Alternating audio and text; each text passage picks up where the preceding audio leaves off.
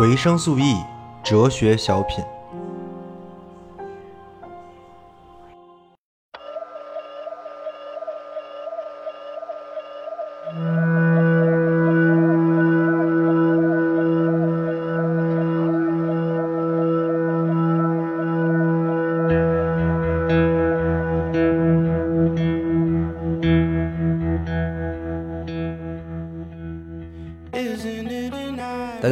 欢迎收听维生素 E 的这期节目。这期是一个新的节目，叫做哲学小品啊，跟经济学小品一样，哲学小品其实也是想说明一些先前节目中没有说清楚的问题跟概念。那这期呢，其实主要针对的是我上一期跟饭店的主理人小李老师的一个对谈，因为当时对谈的时间比较小，然后跟他的聊的时候。呃，想聊的东西又特别多，方向非常广，所以关于维特根斯坦的很多相关的内容有好多，其实呃还没有讲，而且其实对于饭店小野老师在那一期的一些回应呢，我也没有再继续给出回应，所以就单独再做一期，把想说的呃在这一期都说清楚吧。但是首先我还是要表明一下我自己的立场啊，我一直是一个饭店的听众。呃，我听了大概有四年了吧。翻转电台是我最喜欢的电台节目，应该没有之一。所以本人呢，肯定是有一些屁股歪的，也就是说，对于翻店肯定是有很多的偏爱的。但是再怎么歪，该说的也得说，对吧？本期虽然不是一个对翻转电台维特维特根斯坦节目的批判啊，但是也是我对一个近期翻店节目的一些评论和对一些翻店听众的提醒。因为小野老师自己也说了嘛，千万不要教条化的理解维特根斯坦。那怎么就算教条化的理解维特根斯坦呢？如果说是维特根斯坦变成了维特根斯坦的主义的话，它是什么样的一个形式呢？又会造成什么关键性的问题呢？这就是我这期哲学小品想说的主要内容啊。既然我们引出了这个词维特根斯坦主义，那我们就来解释解释什么是维特根斯坦主义。那肯定绕不开维特根斯坦，对吧？维生素 E 马上下一个哲学章节就是语言哲学了，所以维特根斯坦其实也是在日程表上的人，我也读了很多啊。维特根斯坦这个老哥，他的哲学分前中后期，对吧？呃，中期有很多人研究的很少，主要还是前期跟后期有两本代表的著作，一本是《逻辑哲学论》，一本是《哲学研究》啊。维特根斯坦的前期跟后期哲学是完全不一样的，甚至有很多东西是冲突的。当然，两套哲学都是非常有生命力的，也给了很多人启发。当然，也俘获了一些人，把一些人变成了维特根维特根斯坦主义。就很多人会对维特根斯坦的很多的内容进行教条化的解读，因为他很屌啊，他的很多的理论教条化理解了之后也很屌，也反而就更具有俘获性了，对吧？让人觉得我操。说的真对，这个世界什么语言啊、思维啊，不就是维特根斯坦说的那么那么一回事吗？所以这个澄清在我看来就非常的重要了，就是就是一定要把维特根斯坦从维特根斯坦的主义里脱一离出来，让他不要让所有被维特维特根斯坦主义俘获的人，让他重新认清、看明白维特维特根斯坦。这里也得说一下饭店啊，就翻转电台，从头到尾他做维特根斯坦二点零的节目。就没有说过维特根斯坦根斯坦一个坏字儿，你知道吗？所以说，我认为啊，小野老师现在还是属于没有走出维特维特根斯坦的这个状态，这也就导致现在的翻店听出来之后，其实是很容易就陷入维特根斯坦主义的。那既然这样的话，我们就来讲讲维特根斯坦主义是什么东西，它跟维特根斯坦自己的哲学的区别在哪？在我维特根斯坦主义就只有一个问题。这个问题就是他忽略了整个维特根斯坦体系的一个特别重要的核心，或者说维特根斯坦主义他不理解或者不接受这个核心。但是，一旦这个核心不被理解，那么维特根斯坦不管是前期还是后期的哲学都会被教条化，都会被变成维特根斯坦主义。那这个核心是什么呢？这个非常重要啊！这个核心就是在我看来，这个核心就是维特根斯坦他首先。是一个观念论者，或者说你必须站在观念论的视角去理解它，不然你一定会陷入维特根斯坦主义。那什么是观念论？维特根斯坦为什么又是观念论者呢？这是我们今天播客的第一个课题。那我们就开始说哈。首先，观念论这个词，我猜啊，很多人已经完全明白这是啥意思了。当然，肯定也有很多人是第一次听说这个词儿。我大概讲讲这个词儿是什么意思。观念论这三个字的含义，其实我们可以直接引用维特根斯坦哲学的逻辑哲学论这本书的开头，命题一跟命题一点一。整个命题一其实作为这本书的开头，就是在首先说明我们这本书是站在观念论的视角的。好，呃，我直接念原文啊，《逻辑哲学论》的命题一：世界是一切发生的事情。然后一点一就是这个一。一到一，呃，一点一、一点二、一点三都是在解释这个世界是一切发生的事情啊。一点一是什么？一点一是世界是事实的总体，而不是事物的总体。我再我再我再念一遍，这句话超级重要。世界是事实的总体，而不是事物的总体。好，然后一点一点一跟一点一点二跟我刚才跟我说的事情没有关系，但一点一点三又有关系了。一点点三写的是，在逻辑空间中的诸事实就是世界。好，整个这个命题一有三个关键词啊：世界、事实和逻辑，还有一个否定词就是事物，对吧？那么在维特根斯坦这里，这个命题一就是要对整个他的思维的一个观念论式的澄清，也就是说，他说的这个世界是我们人作为主体。存在的世界是事实的世界，而不是那个客观事物的世界。这个区别在哪呢？区别在于啊，这个事实是语言构建的，这个事实是，而事物呢，是我们认为客观的东西。比如说，你觉得存客观存在一个，比如说苹果啊，这个是事物，而事实是我们说出来，是用语言构建的事实。而我们上面三说的三个词儿啊，世界、事实跟逻辑，其实都跟另外一个词儿关相关。这个词儿隐藏在这三个词儿的背后，这个词儿就是主体，或者说人。我们讨论的是人的世界，人口中的事实，跟人进行思考判断的逻辑。而在维特根斯坦看来，这个世界才是可被讨论的有意义的世界。而这一整套我刚才说的这个东西就叫观念论。我不知道我是不是解释清楚了，我得再补两句啊。这观念论就相当于什么呢？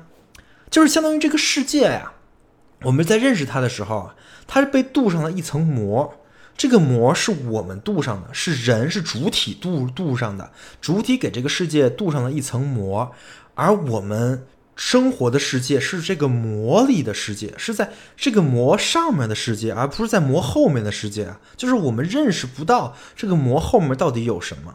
我们生活的世界都是在这个膜里边的，而这个膜对于早期的维维特根斯坦来说，就叫做事实。所以他一定要澄清，世界是事实的总体，而不是事物的总体。而我们说的那个镀膜的工艺，就是我们有一个能力把这个一世界一切东西镀镀上一层膜，这个工艺，在维特根斯坦早期来看就是逻辑。啊，如果是用计算机举例子，可能会更好理解啊。我因为我知道维维生素有好多听众都是程序员，对吧？那么，那么我就这么说吧，什么什么意思呢？就是我们的脑子，就是人类或者主体的脑子是个虚拟机。是虚拟化出来的，这个虚拟机能跑程序，对吧？但是只能在虚拟机内部跑。但实际的主机给虚拟机做虚拟化的那个主机是啥配置，是啥样子？除了虚拟之之外，主机还装了什么软件？如果你作为一个虚拟机的话，你是不可能知道的，对吧？除非主机主动给你资源。而认识到我们脑子是个虚拟机这件事本身就叫观念论。这观念论当然不是维特根斯坦首先发现的啊，硬要说这个范式的起源，那一定得是从康德开始，那就是德国古典观念论啊。但这个起源不重要，重要的是自康德之后的哲学啊，凡是牛逼点儿的，就是能说得上话的那种，基本上都是站在观念论的基础上的。就比如说我们之前讲的那个现象学，胡塞尔他的意向性就是他认为的。那个膜，对吧？所以有很多人其实也在做胡塞尔跟维特根斯坦的比较研究啊，就是他们有很多概念是非常近的，呃，那胡塞尔这边呢，他意向性之外的东西对于胡塞尔来说是要悬置的，对吧？这个我之前讲过，就是要加括号，就是那些东西我们它存在吗？它不存在吗？我们不考虑，不是我们的问题域啊。所以说，到底有没有这个事物呢？在胡塞尔那里也是不考虑的，当然在维特根斯坦那里也是不考虑的，因为这就是观念论的一个标准态度。在康德那里就是物自体，物自体也不考虑。再往后，不管是海德格尔的存在论，还是拉康的三界论，或者索绪尔的符号学，完全一样的操作呀。这些人里，我有我有的我讲过了，有的我还没讲，之后之后会讲啊。但是我们都能从他们的话语体系里找到类似的可对应形容维特根斯坦所说的那种世界、事实、逻辑的这些术语。因为他们都是观念论者，他们有观念论的基础在这儿，而这个基础其实是现代哲学的一个桥。不能理解什么是观念论，我们为什么要用观念论这个视角看问题？那你就没法学现代哲学了。很多操作你是看不懂的，你为什么你不明白为什么这么搞？就比如说，呃，像费希特和海德格尔都证明半天 A 等于 A，一般人。a 等于 a，这玩意儿有什么好证明的吗？这他妈不就是 a 等于 a 吗？a a 难道不等于 a 还能还那还能怎么着吗？对，因为你看不懂，你看不懂，对吧？为什么要证明 a 等于 a？因为你不是观念论者。对，关于 a 等于 a 这个事儿，我之后讲那个符号学一定会讲的，这个事儿特别的重要。那关于观念论呢，我就先讲到这儿。如果再听不懂也没关系，因为之后肯定会有很多的内容。我刚才也说了嘛，基本上二十世纪的哲学就离不开观念论。我们会一再重复的，我们会在不同的体系里都体现出观念论这个这个主题。本来维特根斯坦也是之后语言哲学那块我还会再讲的，但是为了劝助维特根斯坦主义，我只能临时改计划了，把这个东西靠前了啊。那我们来讲讲维特根斯坦他的哲学吧，就是在观念论视角之下，他的前期哲学跟后期哲学区别在哪儿？其实区别就是。前期哲学，我们刚才是讲那两个字儿嘛，就是逻辑。前期哲学的维特根斯坦啊，就是他是罗素的弟子嘛，他是跟着老师搞逻辑的。罗罗素就是一个逻辑学家，他的工作就是给弗勒，就是给弗雷格打补丁的，把那个一整套的形式逻辑，呃的问题给解决掉，把形式逻辑再进行形式化，变成一套。相对来说比较靠谱的、比较完整的一套公理体系。要是罗素成功了，就意味着我们的所说的这种语言啊，就我们现在所说的东西，是可以用数学符号，呃，这种形式完全的还原的。就相当于我以后我说的东西，就可以拿一套数学公式给给表示出来，然后就是能做一个一对一、一比一的完全还原。而维特根斯坦想干的也也是这个。哎，挺可惜的。你说这维维特根老哥从小就跟了罗素，也没学过辩证法，不然也干不出这种蠢事儿。因为你这事儿你想想就知道完全没戏，对吧？这这怎么可能？你说语言能用数学符号完全还原？如果你听过我上期经济学内容，了了解剩余这个概念，或者说怎么怎么思考剩余的这个同学而言，这个事儿想明白，呃，语言不能用数学完全还原这个事儿太简单了啊。因为这本来就是一条错误的道路啊，但是维特根斯坦厉害的点在哪儿呢？在于他还真凑出来了一个体系，这个体系就是逻辑哲学论。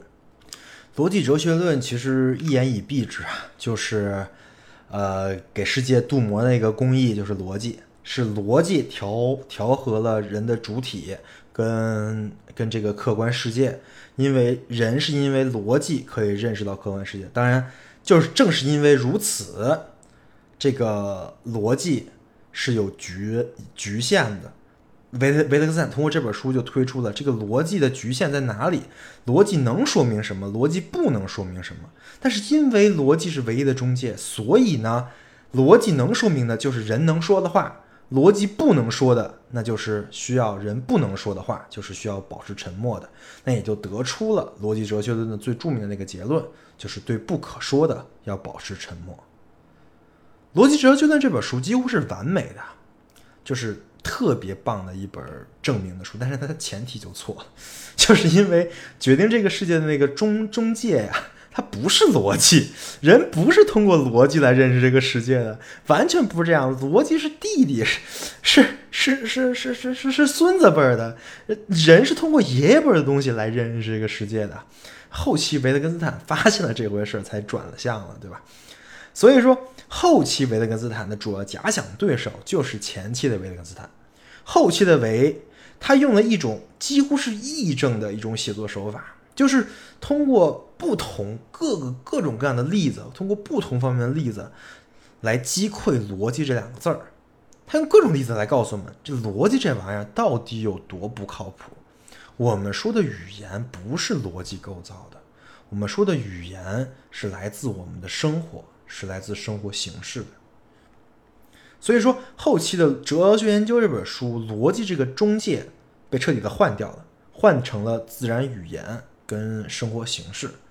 但是注意啊，后期的维特根斯坦依然是观念论者，不但是，而且比前期的维更深刻的理解到了什么是观念论。后期的就哲哲学研究那本书的非常多的例子，都是在提醒读者，语言这个东西是一个观念，它不是理解客观背后没有客观事实，它不是一个理解客观事实的东东西。比如说，就这一段，就是罗呃哲学研究第五百零四段。如果有人说，我怎么知道另外另外一个人说的话中意味的是什么呢？我看见的，我听到的，只不过是他的符号而已。那么我就说了，他怎么知道它意味的是什么呢？因为他有的，他所有的，也只不过是他的符号而已。什么意思呢？就是说，不管是谁，对一个事物的理解，都是通过符号来做中介的。就是你问符号背后的所指到底是什么？这个问题它没什么意思，因为我们理解的都是符号本身，而不是符号背后的那个玩意儿。符号背后那个玩意儿是什么样？对于观念论者，对对于观念论者而言啊，需要做的是什么呢？是拉开距离。这个问题是一个致命的诱惑，我们一定要摒除这个诱惑，就是要认识到这本身是一个诱惑。按照福按按照胡塞尔的话来说，就是我们要悬置掉这个问题。这就是观念论。那站在这个角度而言，不管是前期的维特根斯坦还是后期的，他们的理论都足够的高级，足够的高深啊。前期的维特根斯坦用用逻辑来做中做做中介，然后后期的维特根斯坦批判逻辑这件事儿，认为用逻辑做中介这个计划注定是失败的，因为从语言存在之日起，它就不是靠逻辑的方式构建的。所以，后期的维特维维特根斯坦回到了日常语言，开始探究不同的语境之下的语言用法，也就是他说的那个所谓的语言游戏。维特根斯坦的理论非常有意思啊，不管是前期还是后期，啊，我个人更喜欢是前期的，因为我比较喜欢那种特别酷的那种体系化的那种精致的公理化的东西。其实他前期的内容已经证明了。逻辑作为中介是必然失败的了，因为他告诉你了，逻辑有很多东西是不能说的。那对于不可说的，要保持沉默。那后期只不过多走了一步啊，他比前期的那些那个就是逻辑的证明是完全打碎了啊。但是前期的呃证明其实更精巧、更酷，而且对于我来说，我看的会更爽一点。所以。维特根斯坦的理论是非常值得学习的，也启发了非常多的人啊。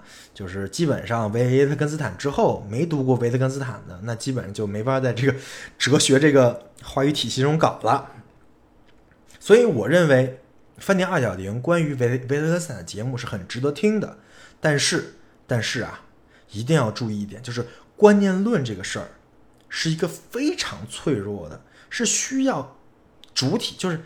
学习的主体有非常强的反思的程度，才能接受的一个理论。就一旦减少这个反思的程度，或者说在某种情况下你上头了，你失去了这种悬置的态度，那么维特根斯坦理论就会坍缩。一旦坍缩，维特根斯坦的哲学就会变成了维特根斯坦主义。那这个人就可能会陷入比其他的意识形态。更加难以脱身的一种意识形态。那我们就来到了维特维特根斯坦主义啊。既然维特根斯坦的哲学是分前期后期，那他的那维特根斯坦主义肯定也是分前期后期啊。那我们分别来说，让大家都对号入座，看看自己是不是已经维特根斯坦主义了，或者是是前期还是后期啊？前期的维特根斯坦哲学，呃，如果脱离了我们刚才说的观念论的框架，会变成什么呢？很简单，因为有一波人就是这么干的，完全是这么干的。这波人称自己为逻辑实证主义者。代表人物有两个，一个史里克，一个卡尔纳普。啊，维特根斯坦是把逻辑当成中介，对吧？而他们呢，不把逻辑当成中介，他们把逻辑当成世界本身的结构。他们认为，探索到了逻辑，就是了解到了这个世界。那这代表作就是卡尔纳普那本书啊，那本书你你听名字他就知道是怎么回事，叫做《世界的逻辑结构》。就是这个逻辑在维特根斯坦这儿是主体的逻辑啊，是是人的逻辑，在卡尔纳普那里升升级了，这个逻辑一下变成了爸爸辈儿、爷爷辈儿，变成了世界的逻辑。就原来是在虚拟机里跑的程序，得一下变成主主机程序了啊！那虚拟机没有了，这个世界没有没有虚拟机，就是逻辑这个事儿已经去主体化了，它不是在。每个人思考的事情，而是这个世界本身就这样。这一去的主体化马上要完，对吧？你发现这个这个逻这个事儿已经完完全全不是观念论的框架了。那这东西有什么问题呢？呃，这种逻辑实证主义的下一步一定是科学实证主义，就是科学实在论。因为科学本身就是 logos，对吧？它科学用的就是逻辑这套东西来分析的。呃，整个这个世界就是用的归纳逻辑嘛，对吧？所以说，逻辑实证主义者其实是在为科学实在论做背书的。而科学实在论的问题啊，我就不说了。维生素的听众，我觉得应该没有多少还相信科学即真理，对吧？你如果听到这儿没觉得，觉得哎，科学实在论不是很对吗？那还是回去复习一下维生素有一期播客，就是《科学与真理》啊。那一期播客已经用科学哲学的方式已经讲了，这科学跟真理是完全两码事儿啊。但是科学实在论可不是，科学实在论就是科学认识到就是就是真理啊。那结果那结局是什么呢？那科学实在论再往后，那就是自由意志的消失，对吧？嗯，社会达尔文主义、极权主义，嗯，这个极权主义的好朋友就是科学实在论啊。这个在汉德在汉德阿伦特那期。讲那个极权主义的起源的时候，也也说到了，所以你看，维特根斯坦主义前期维特根斯坦主义就能演化成这么可怕的玩意儿，那后期维特根斯坦主义呢，其实比前期还可怕，还能克服，主要是因为它因为后期维特根斯坦他他他升级了嘛，所以他的这套理论看上去，就是如果说把它主义化之后，它的看上去跟观念论是很像的，但是。如果你仔细分析的话，是会有一些特别微妙，但是特别重要的区别的。后期维维维特根斯坦他在干什么呢？他在反逻辑，对吧？他在反理论，就是他用各种各样的例子来说明这个逻辑，这个这这个我们思考的逻辑是不存在的，这个这个逻辑并不是这样的。然后我们的这很多理论是哲学病，对吧？这本身没有问题，但是这个反不是说这个世界本身就没有逻辑跟理论。因为世界本身这个命题，我们不需要考讨论，是要被悬置起来的命题，对吧？而是我们语言世界，就是我们说话这个世界，有很多的事情是这，这是后期维维特根斯坦讨论的这个这个问这个问题域啊。但是语言世界跟这个世界本身是有区别的。如果说你认为世界本身就是没有逻辑、没有理论的，那么完蛋。这就是后期维特根斯坦主义了。就是说，如果说观念论的基本视角就是跟本体论拉开距离，就是我们悬置了这个世界是什么这种本体论的问题啊，那后期维特根斯坦主义呢，则是直接告诉你，本体论不存在，这是很大的区别。就虽然你可能听上去。挺微妙的，但是是一个很大的区别。就一个是后撤了一步，就是像胡塞尔这种的现象学家，他是后撤一步，他是把本体论的问题悬置掉了。而维特根斯坦主义，维特就后期维特根斯坦主义是否认有这样的问题。就一个是加括号，一个是直接变反题，就是世界上没有，就这这个世界不是有逻辑构造的，是不是啊？是反题啊啊！但是有没有想过，这个事儿本身就是一个本体论的承诺了？我不知道我是不是讲清楚了，我再我再我我再补充或者通俗一点说吧，就是你跟我说这个世界本身是无本体论的，OK，但是你这句话就是本体论。你跟我说世界上没有理论，OK？那你这句话本身就是理论。还是那句话，观念论是一个非常脆弱的平衡啊。就是如果说你把一切都否认掉了，那你也不是一个观念论者。所以说是需是需要时刻保持清醒的。但你看这个差异其实也不大，对吧？那这点差异会导致什么后果呢？问题还挺大的，因为。如果你认为这个世界是没有理论的，那你一定回到的是什么呢？是自然语言。为什么？因为是就现成就在那儿的东西啊。就是你，你可能不知道它是怎么来的，因为它可能是时间洪流里构造出来的。但是你没有理论嘛，你不知道它怎么构造出来的。但是，你就只能把它当成你接下来思考问题的一个前提了。就是自然语言会变成你接下来思考问题，或者说你留下来的这些传统，在时间的这个时间之流中留下来的未经反思、未经检验的这些传统，将成为你思考问题的前提。为什么呀？那很简单，因为如果你假设这个世界没有语言，嗯，没有理论啊，这个世界本身就没有理论，那么自然语言的形成是一是。相当于就是一个已经在跑的，但是没有人能看懂的一一个代码。哎，它还它还它还算挺 work，但是没有人知道这个代码是怎么写的，因为没有理论嘛。那咋办啊？你敢做修改吗？你不敢啊，你只能接着跑啊，对吧？所以说，这就是为什么所有那些反形而上学者，就是反理论者，就就那就那就那些，因为古今就有很多人啊。这些人都是保守主义的，因为他不敢改啊，对吧？他反理论，他他他觉得世界上没有理论，那那现成的就是现成的，我们只能延续现成的。就比如说像修魔这样的人，他他他他们明明就是这样的，所以这些人一定是保守主义的。那保守主义本身不是什么问题，是一种生存姿态啊。但是这个问题会衍生出来更多的问题，因为你相当于把。整整体的自然语言的形成发生的机制神秘化了，神秘主义化了，对吧？那神秘化的最终答案就是人不需要再思考。也就是说，如果你是一个后期维特根斯坦主义者，那你一定会排斥一切理论，你会认为大部分的哲思都是一种哲学病，当然维特根斯坦那套除外，对吧？那就那套是对的，其他的都是哲学病，就是。就是，这就是我刚才说的，为什么反理论也是一种理论？为什么说一种东西不存在本身就是一种存在姿态？这个其实没那么难理解，对吧？当你把其他的这些理论都叫成哲学病的时候，你就完全忽视了这些理论它们的生成、它们的发生、它们的问题意识、它们的视角跟它们的面相。也就是说，对于一个后期维特根斯坦主义来说，呃，主义者来说，绝大部分的理论。是不必要、不需要学习的，因为他们没有意义。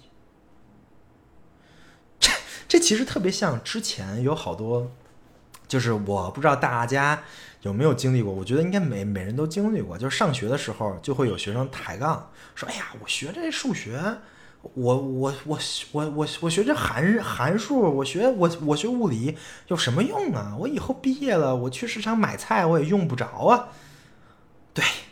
是用不着，对吧？你要是，你要是就去市场买菜的话，你确实用不着，对吧？但是你在这么思考的同时，你就忽略了数学、物理这些地儿，这些理论他们用得着的那个地儿，对吧？那这个地儿你就再也踏足不了了。那久而久之，这个人 会变傻，你知道吗？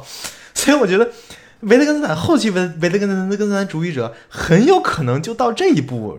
但是咱有一说一啊，就算到了这一步，很有可能维后期维特根斯坦主义者也认识不到这个问题，因为这套理论非常的 powerful，就是它可以解构一切的这个理论。你因为同于反复嘛，对吧？如果 a 等于 a 的同一律是已经是默认的，是预设好的，没有没有不不需要再反思的话，那么绝大部分理理论确实是同于反复，他们就是 totally 的同语反复。这个结论是对的，所以后期维特根斯坦主义者特别容易的就是自洽，你知道吧？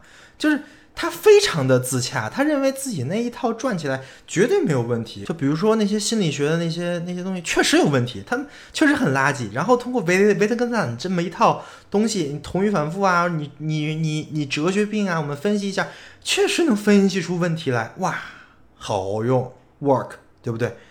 所以说，在当今这个我们充斥着这种这种心理学理论、玄学理论，呃，什么什么什么狗屁 know yourself 啊，什么简单心理啊这些东西，在一块儿的这个世界上，确实维特根斯坦主义很 work，但是这种 work 就相当于是那种，就是你在考试啊，但是这题你一道都不会做，但是就有人把答案塞给你的那种 work，就是。你没有锻炼到你的思维，你没有去解这些题，你只是抄了一下答案，最后最后考完一对答案，我操，全对啊，就是这种 work，你知道吧？但是你一道不都不会啊，你根本就不知道那个心理学那套东西，它到底的问题在哪儿？你不知道啊，你就只觉得它它好像，这这同于反复了啊，就。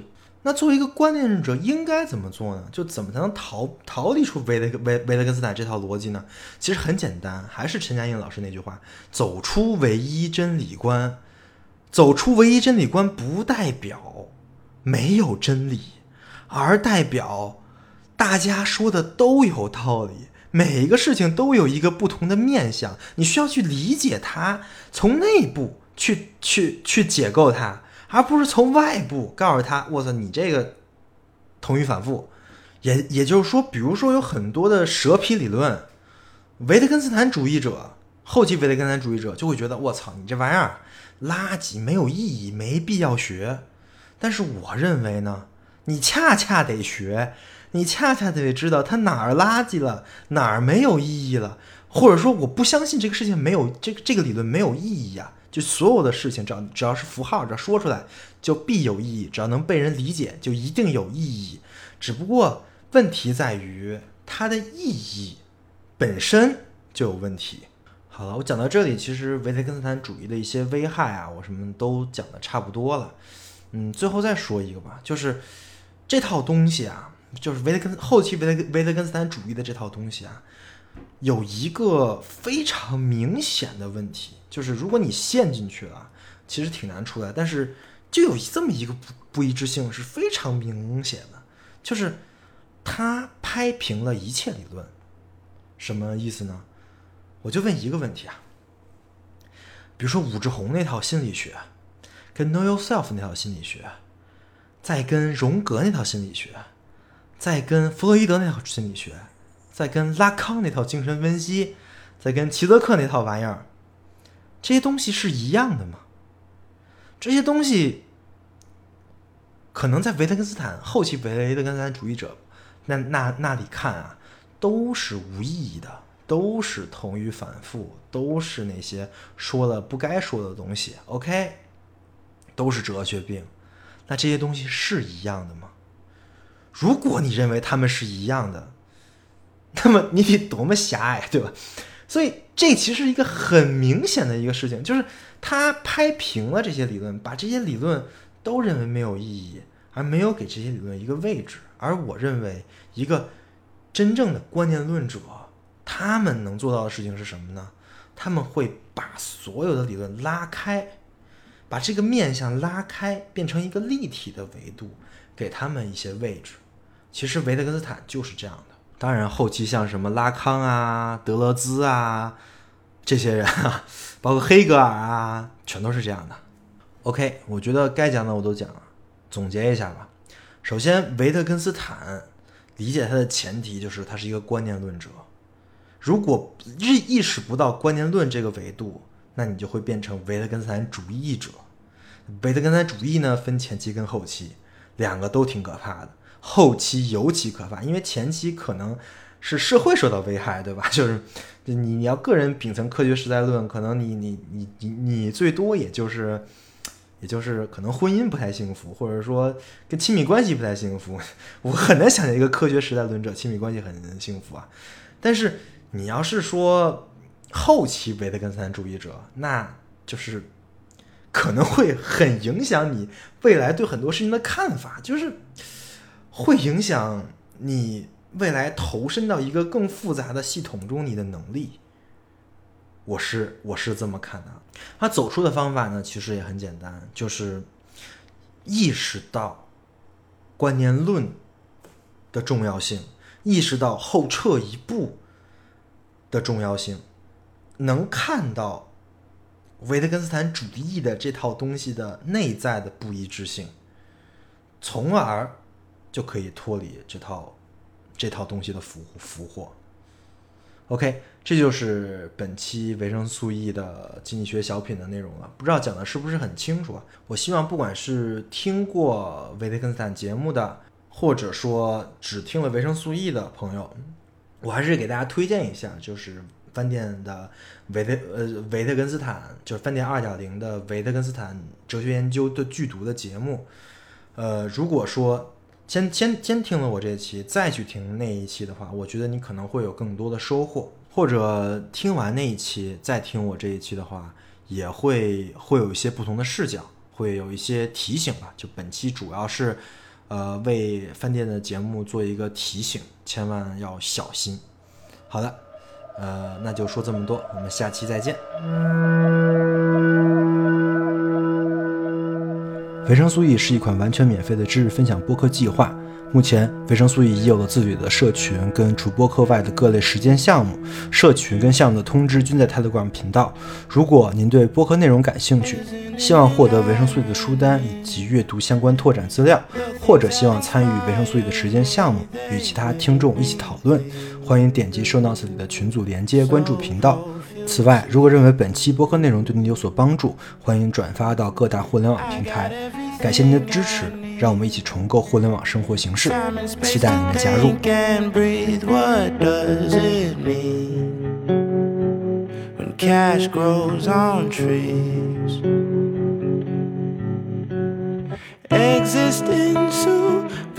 Cash grows on trees. Existing superposition. Life's all about contradiction. Yin and yang fluidity and things. I'm me, I'm God, I'm everything. I'm my own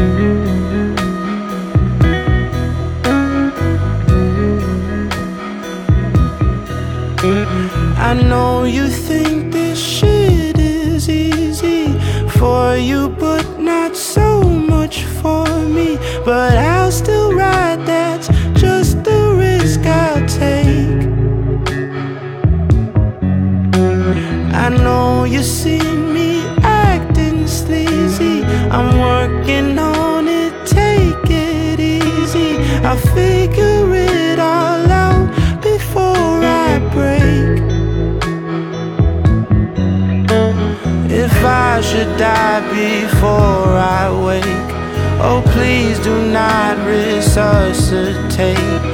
I know I didn't live my life in vain. This music shit's a piece of cake. The rest of my life's in a state of chaos, but I know I'll be okay. Existing superposition, life's all about contradiction.